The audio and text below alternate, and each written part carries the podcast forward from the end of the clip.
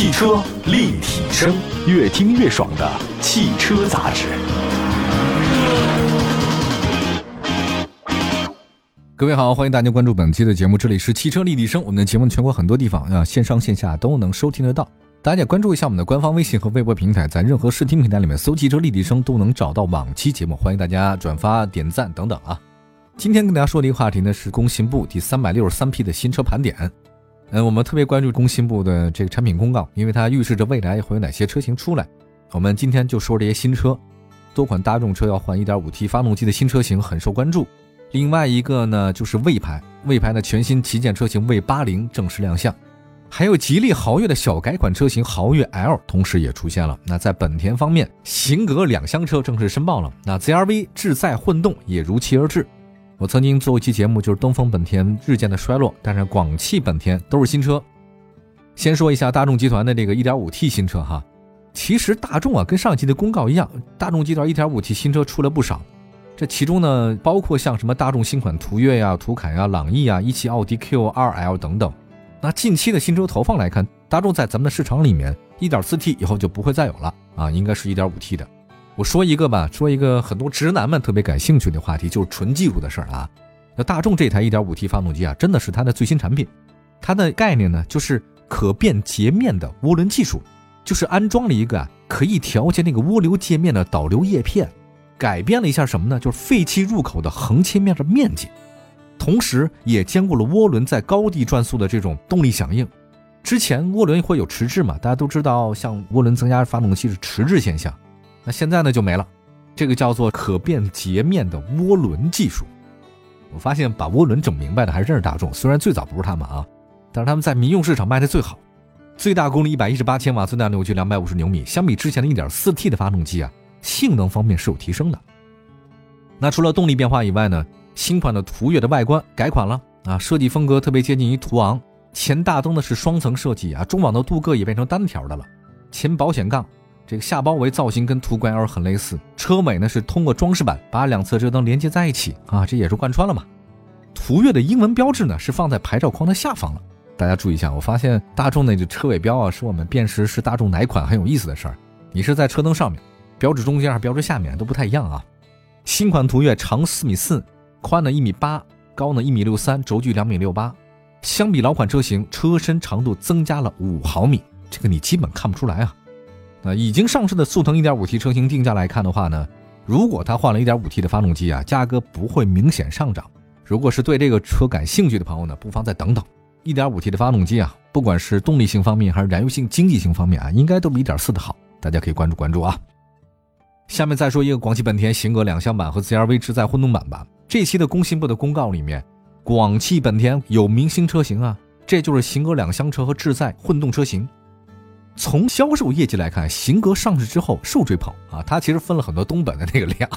今年前九个月啊，总交强险数量是五万七千多辆，曾经呢每个月份卖七千八千应该问题不大。从申报图来看呢，型格两厢的前脸跟三厢版车型很像，车尾是溜背的。贯穿式的尾灯，左右两侧的车灯点亮之后，它都是 C 型。后车窗呢往后延伸，有个小鸭尾啊。下部呢是两出，排气呢是运动型的嘛。后雾灯在中间。型格两厢版长四米五，宽一米八，高一米四，轴距两米七三，还行吧。动力方面的话呢，型格两厢版有燃油版和混动版。燃油版呢搭载 1.5T 发动机，最大功率一百三十四千瓦，综合油耗呢是百公里六点一。油电混动车型搭载2.0的自吸发动机，发动机最大功率105千瓦，综合油耗是百公里4.6。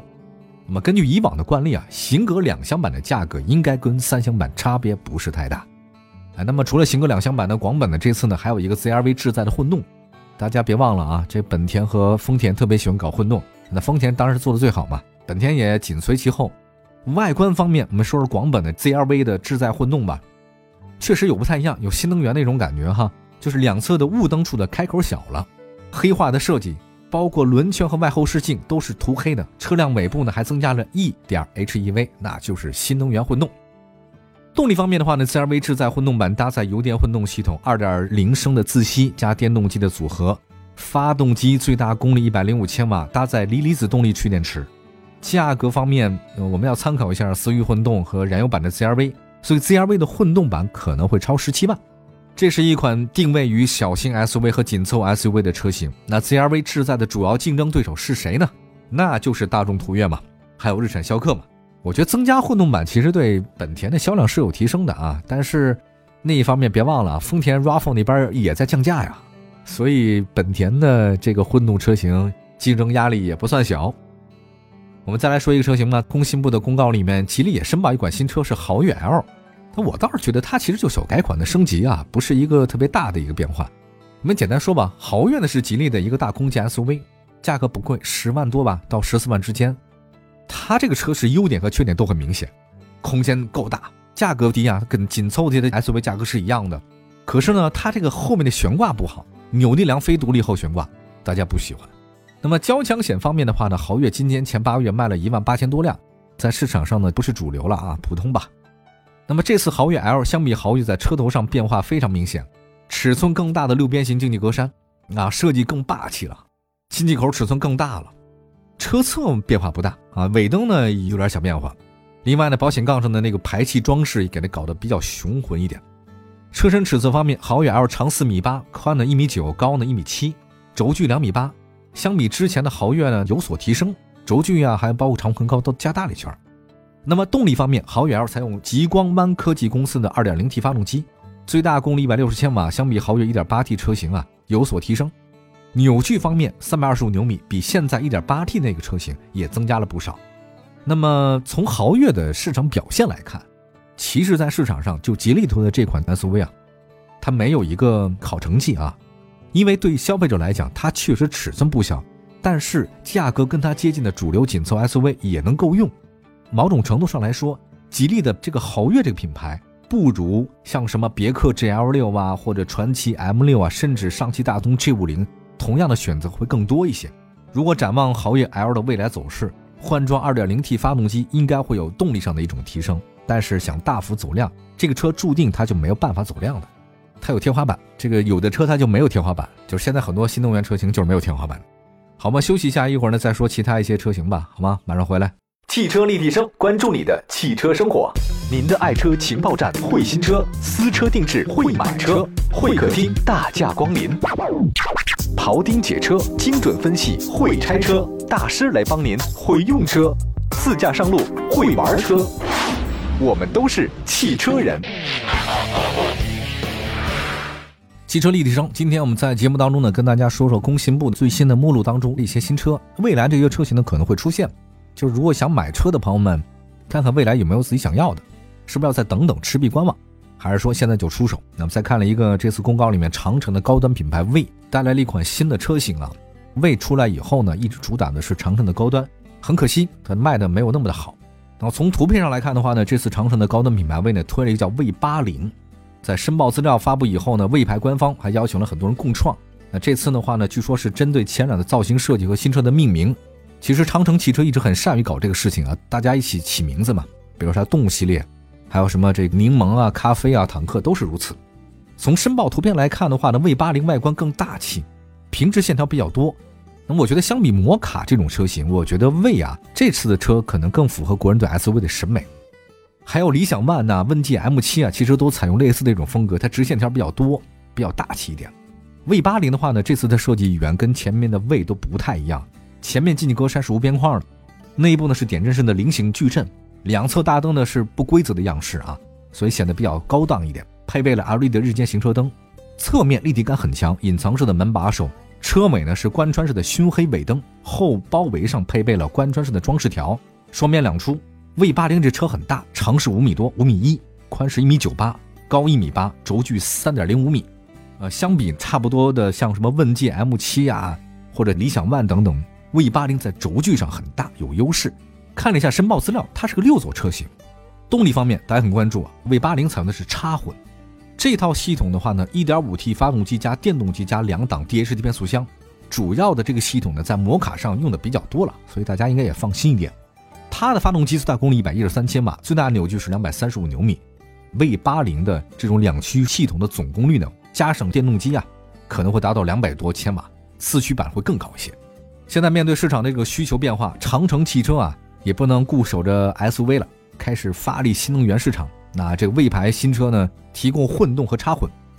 其实从市场来看，魏有很多混动插混车型，但是真的销量很惨，没有得到提升。长城汽车的销量显示，魏牌前九个月总销量只卖了三万多辆，大跌了百分之十五啊，同比下跌。那么在插混市场，摩卡前九个月总交强险数量才卖了一千多辆，九个月卖了一千多辆摩卡，这个实际上可以生产线都快停了啊。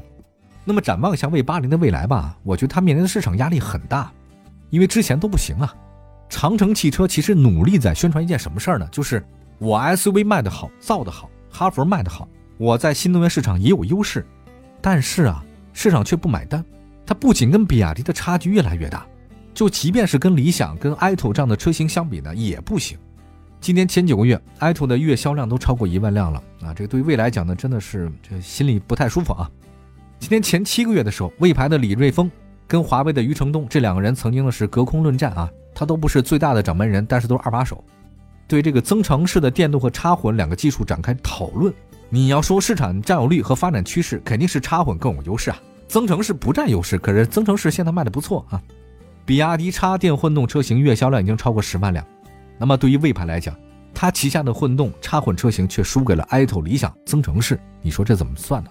明明白白你走的是先进的路线，但很可惜你卖的这个量还不如比你不先进的增程式的车型，你这个混动插混你怎么混的呢？这个让人匪夷所思哈。那么未来 V 八零它的市场表现会怎样？目前无法得知，但我们知道一点的是什么？市场压力会很大。比亚迪现在形成了规模优势，成本更低啊，的品牌现在也不错，还有股神巴菲特的加持，还有新势力。现在那些造车新势力面公关那做的那叫一个强，也很懂目标客户的需求。那么对于长城来讲，真的到了一个非常关键的时候了，是它转型的关键期啊。好吧，感谢大家收听今天的汽车立体声，祝福大家用车愉快。我们明天同一时间不见不散，拜拜。